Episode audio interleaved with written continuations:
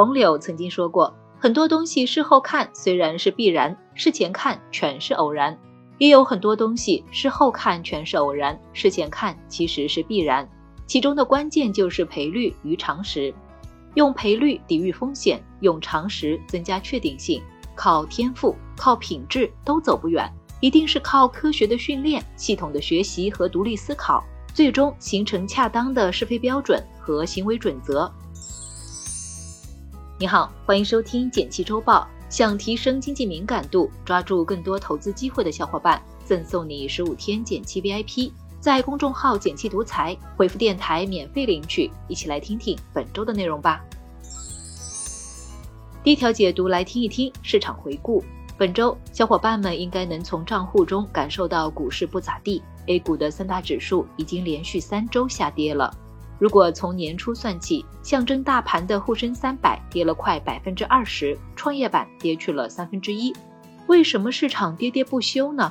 有的是因为业绩不行，旅游毛中免、医药毛恒瑞、机械毛三一重工在披露的年报和一季报中。净利润有不同程度的下滑，有的是因为估值太高。迈瑞医疗一季报虽然成绩不错，但估值水平还有四十七倍，不算便宜。还有的是受到负面消息的影响。昨天招商银行的前行长韦继被立案调查，这两周招行也因为传言下跌不少。有坏消息，也有好消息。已经披露一季报的公司有百分之七十是盈利的，大多集中在上游资源类企业。比如煤炭、化工等，几乎都不是基金重仓股，所以就算涨了，也无法带动大盘、明星基金的上涨。和找下跌原因相比，估计小伙伴们更想知道市场跌到哪儿了，还能跌多少。这里我们不妨找一找市场的情绪指标。橡树资本的创始人霍华德在《周期》这本书里总结了熊市的三个阶段。第一阶段往往是牛市的顶点，公司估值很高，市场对未来抱有强烈的信心。第二阶段伴随股价的下跌，大多数人都意识到基本面正在越变越糟。第三阶段，失去了信心的投资者们都相信基本面只会更差。最近悲观的声音越来越多了，股市没救了，推倒重来吧，似乎是到了第三阶段。虽然很不好受，但正是这样的时刻才会带来最高的潜在收益。即便不买，也不要在低位卖出了。本周还有一个大事件，个人养老金制度出炉了。有了这套顶层设计，我们在给自己打理养老账户的同时，能享受到优惠税收政策。对股市来说，这也意味着一笔稳定的长线资金。不过，市场对这个消息并不买单，看来现在真的是熊市，对任何利好都没反应了。最后，再来看看下周有哪些值得关注的事儿。下周是年季报的最后一周，没披露业绩的公司都得交成绩单了。如果还有暴雷的明星股，估计大盘基金还得调整。另外，下周也是五一假期前的最后一周，可以提前做好节前理财资金的规划，比如国债逆回购、场内货币基金等，别错过假期羊毛哦。第二条解读来听一听大额存单利率的变化。有消息称，上海、深圳等地部分银行下周将下调三年期大额存单利率，最低降至百分之两点九。低于同期定期存款利率，这意味着什么呢？大额存单是银行发行的一种大额存款凭证，起购门槛较高，一般在二十万元，利率比普通定期存款要高出很多，所以一直是不少人心中的香饽饽。根据财联社的调查统计，四月以来，不少银行已经下调了三年期的大额存单利率，最高为百分之三点五五，最低的仅有百分之两点九。国有大行还保持稳定，但额度也很紧张，并且有的门槛提高到五十万。之所以个别银行会下调大额存款利率，一方面主要是为了降低负债成本。前几日央行释放降准的信号，说明银行并不缺钱，只是需求仍有待提高。另一方面，银行之间的存款竞争一直都存在，但对于大银行来说，有着名气和规模上的优势。如果本身存款底子就很多，就不太指望大额存单这种高成本的负债拉存款。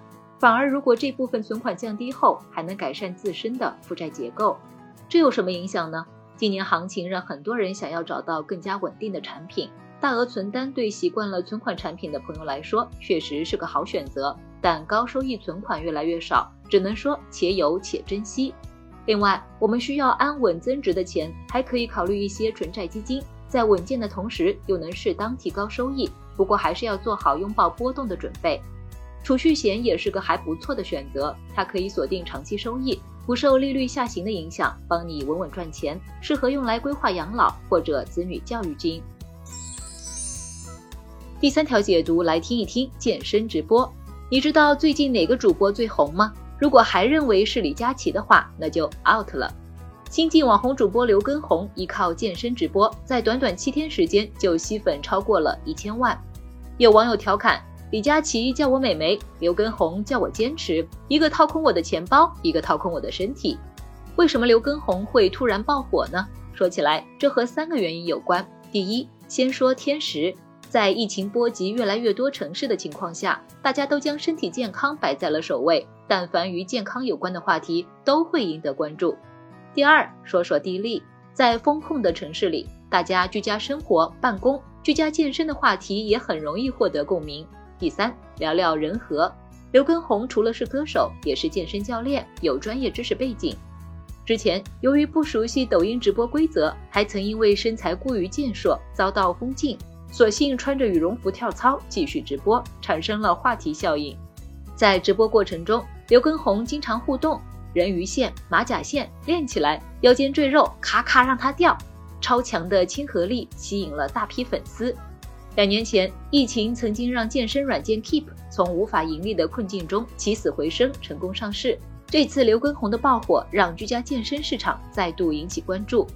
根据二零二一中国年轻人运动健身报告显示，有超过四成的零零后和九五后倾向于运动宅，喜欢在家锻炼。这对我们有哪些影响呢？居家健身进一步降低了健身的门槛和操作性，对于我们来说多了一个锻炼的选择。不过，任何运动都需要在安全的基础上进行，循序渐进，量力而行。有的网友长时间不运动，靠着毅力跟上刘畊宏直播的节奏，结果肌肉受损。另外，居家运动的核心痛点是缺少自控力，一时兴起容易，长期健身仍是个难事儿。这也让健身流量面临变现的难题。你最近有关注刘畊宏吗？开始居家健身了没？欢迎在评论区聊一聊。来看其他值得关心的事儿，税务总局挖掘离境退税政策潜力。昨天，税务总局等十个部门提出，要加大出口退税力度，扩大境外旅客购物离境退税政策覆盖地域范围，推动更多优质商户成为退税商店，形成更大规模集聚效应。积极推行离境退税便捷支付、即买即退等便利措施，让外国游客在国内旅游购物，带动消费。片仔癀一季度净利润六点九亿元，同比增长百分之二十二。昨晚，片仔癀披露了一季报，公司二零二二年第一季度营收二十三点五亿元，同比增长百分之十七点三，净利润六点九亿元，同比增长百分之二十二。去年，一粒片仔癀曾一度炒至一千六百元，多地还出现了抢购潮。伴随药品价格逐渐回落，片仔癀股价在今年跌了百分之三十。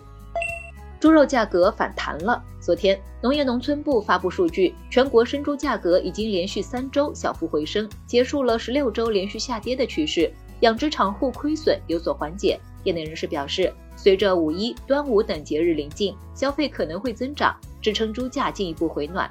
预计五月份生猪产量高峰期度过后，到三季度会实现供需平衡。